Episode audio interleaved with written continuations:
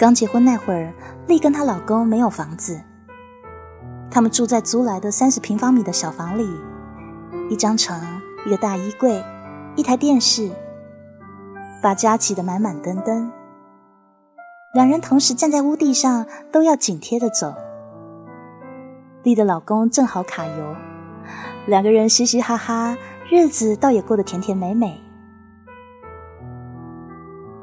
一眨眼，新婚的快乐被女儿出生打乱了。当女儿哇哇的哭声震慑着整间小屋的时候，他们的小家显得更加狭小了。常常孩子的哭声、他们的吵架声、锅碗瓢盆的声响连在了一起。让丽体会到了瞎子阿炳创作二泉映月时那种无奈的心境。可丽没有他那么有才啊，写不出什么旷世神曲，只能喊破了喉咙叫着她老公。丽的老公呼呼的睡着，对丽的吼声似乎早就免疫。不管她怎么叫，她老公都当催眠曲一样充耳不闻。丽真佩服老公这种睡死般的执着。她想，要是用在工作上，现在早当官了吧。可惜，老公这执着全用在了睡觉上，所以现在还是一个小工人，一个月就赚了千把块钱。她对老公的不满逐渐增加，两个人吵架的次数和见面的次数成正比。老公对丽也相当的不满，说她无理取闹，还说过去的妇人一个人带三四个孩子都没有她这么费劲的。丽觉得很委屈，据理力争，两人经常因为孩子的琐事吵得不可开交。可吵归吵，晚上睡觉的时候，丽的老公还是习惯性的把她搂在怀里，然后丽的气。就在老公温暖的怀抱里悄悄的溜走了。当然，第二天睁开眼睛后，他们还是会为芝麻大的小事吵得不可开交。那时候的丽真的觉得挺绝望的，仿佛有块乌云积压在心头，久久不散。于是，他们吵架的语言开始升级。丽骂她老公没本事，整天让他娘俩就待在这小窝里，一辈子见不着阳光。可丽的老公听了一反常态，不吵也不闹了，闷着头坐在床边，就像个受气的小媳妇儿。看着他眼圈红了，丽很后悔自己的口不择言。可是话已说出口，再去道歉也于事无补了。没过多久，丽的老公辞职了。之前他没有告诉丽。他早和几个哥们弄了家小厂干印刷。丽对这些事情不太懂，只是追问他赚钱吗？老公不语。那个时候，她老公学会了抽烟，每次一抽烟都呛得丽跟女儿一阵阵的干咳。后来，他便在丽的大吵大闹中躲出去抽烟了。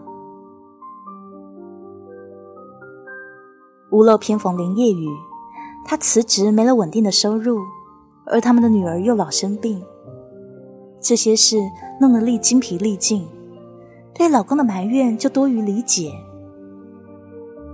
丽的老公似乎也渐渐不愿意跟她交流，整天闷着头，很少管女儿，好像这孩子就是丽一个人生的，而他只是一个旁观者。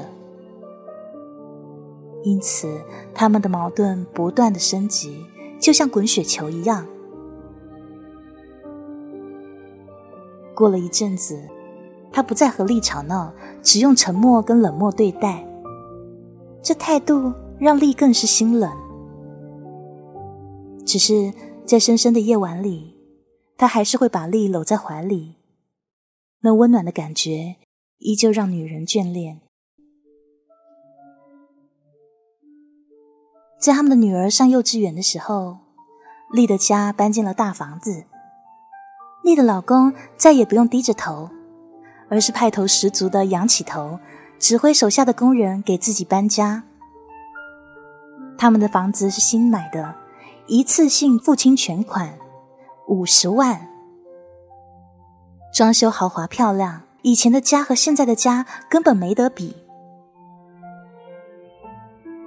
丽谦的女儿乐得嘴角扬起了好大的弧度。她记不起来和老公多久没吵架了。事实上，想吵也吵不太到了，因为老公现在很少回家，据说是业务繁忙。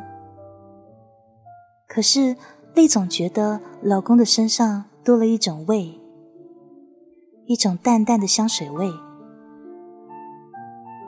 她没有问老公。想问了也是白问。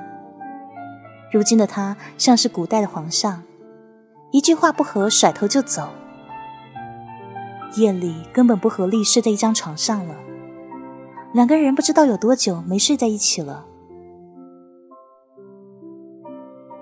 丽觉得如今的自己就像一头猎犬，无时无刻不在嗅着一种味道，一种老公出轨的味道。有的时候，她把女儿送去幼儿园，没有直接回家，而是到了老公的印刷厂，站在大铁门外，垫着脚尖向里面望着。偶尔看见老公出门，她就悄悄的打车跟在后头，想从老公的行踪中找到一点蛛丝马迹。可是老公似乎一直和她在绕弯子，并没有发生什么不正常的举动，只是。经常去一家律师行，丽坐在计程车里想，律师行里一定有一位漂亮的女律师，就这么勾住她老公的魂。她恨恨的想，千万不要让我抓住证据，不然给你们好看。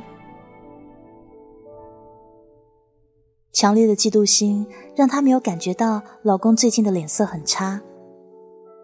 似乎他对回家又重新产生了兴趣，和女儿亲近的时候也变多了。那空荡荡的屋子里多出来的笑声，却让丽感到心惊。他想，他是不是要跟我离婚啊？是不是他想要抢孩子的抚养权，所以现在对孩子变那么亲近了？丽的眼睛始终死死的盯着老公的一举一动。可是老公的样子，除了有些疲惫之外，似乎看不出来有什么异样啊。夜里，老公还是会躲进客房去睡。有的时候，丽对此大发脾气，追到客房想跟他吵闹。可是他早就呼呼的睡着了，丽只能无力的扶着客房的门框，想着这么大的房子。竟然没有那几十米的小屋里来的温暖。以前再怎么吵架，晚上睡觉的时候，老公都会搂着自己。可现在，她只感到孤独无助。日子就像被诅咒的车轮，每天重复的滚动着。寂静的屋子让她感觉快要疯了。老公对她不冷不热的态度让她几乎绝望。她苦恼，想着我们的爱情终究在时间和金钱的埋没下消失殆尽了。她想找到一丝安慰，却不知道要去哪寻找。偶然，她听说了网络，那是一个好地方。有人嘘寒问暖，有人甜言蜜语。丽再也不用把自己打扮的花枝招展，就会有男人主动在 QQ 上跟她搭讪。她在网络的世界里聊得得心应手，再也不用去看老公这张苦瓜脸，再也不想跟踪他满街的游荡。现在他想开了，不就是男人吗？一抓就一大把。何必在他这棵树上吊死呢？就在丽沉迷在网络的幸福中时，老公突然消失了，生不见人，死不见尸。丽焦急的四下寻找，都说他带着女人跑了。也是这时候，她才知道，老公居然卖了正在赚钱的印刷厂，而把卖的一部分的钱存进了他的户头。丽知道老公再也不会回来了，她的心已经不在这个家里了。也许他现在正躺在哪个女人的怀里，享受着温柔。他妹妹想起这件事的时候，眼泪都会噼里啪啦的往下掉，望着偌大的房子，真不知道自己该怎么活。突然，他想起了以前的小家，那个充满温馨吵闹的地方。于是，他带着伤感，不知不觉走到那里。小家的门是半掩着。昏暗的屋里有人轻轻的呻吟，吓了丽一跳。她本能的打开灯，竟看见瘦脱了相的老公倒在床上，正捂着肚子轻轻的呻吟，两眼无神的看着他的到来。丽傻了，脑海里过电影一样的想起，老公不眠不休在印刷厂里忙碌着。想起老公因为多次顾不上吃饭，饿得发晕。想起他的脸色越变越差。原来，原来是……突然，丽的鼻子一酸，眼泪夺眶而出。她扑到老公的身边，抓住他瘦弱的手，泣不成声。十天后，丽的老公因为胃癌晚期过世。丽哭得像泪人一样。她抓住我的手对我说：“写我吧，把我故事写下来。一个不懂爱、不懂珍惜的女人。”我只是拍了拍她的手，以示安慰。